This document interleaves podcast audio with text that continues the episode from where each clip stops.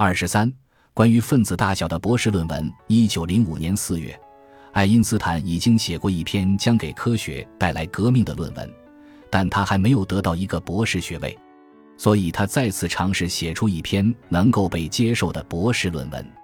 他意识到需要选一个比较安全的题目，而不是像量子或相对论这样激进，所以他选择正在写作的第二篇论文作为博士论文。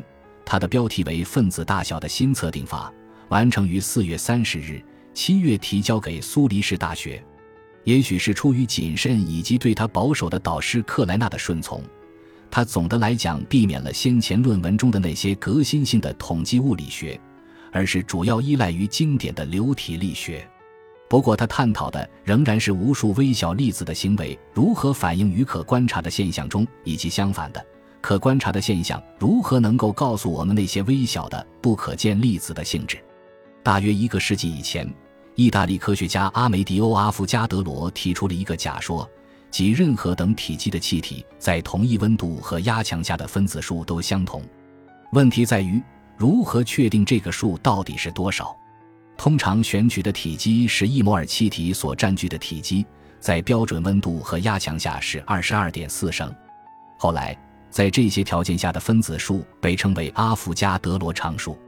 精确的测定这个常数，无论在当时还是现在都相当困难。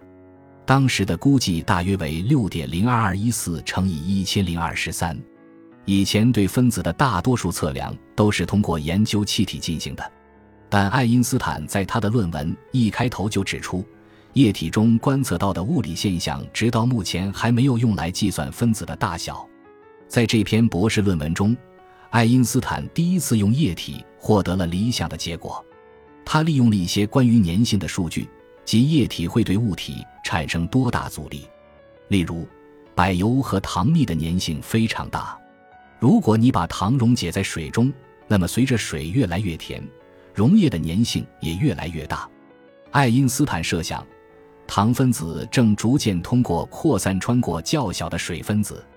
他得出了两个方程，每一个方程都包含着他试图确定的两个未知变量：一糖分子的大小和水中糖分子的数目，然后求出这些未知量。这样，他得到的阿伏加德罗常数是二点一乘以一千零二十三。不幸的是，他与正确结果还有一定差距。就在论文被苏黎世大学接受之后不久，他八月将论文提交给了《物理学纪事》。编辑德鲁德将他推迟发表，因为他知道有一些关于糖溶液性质的更好的数据。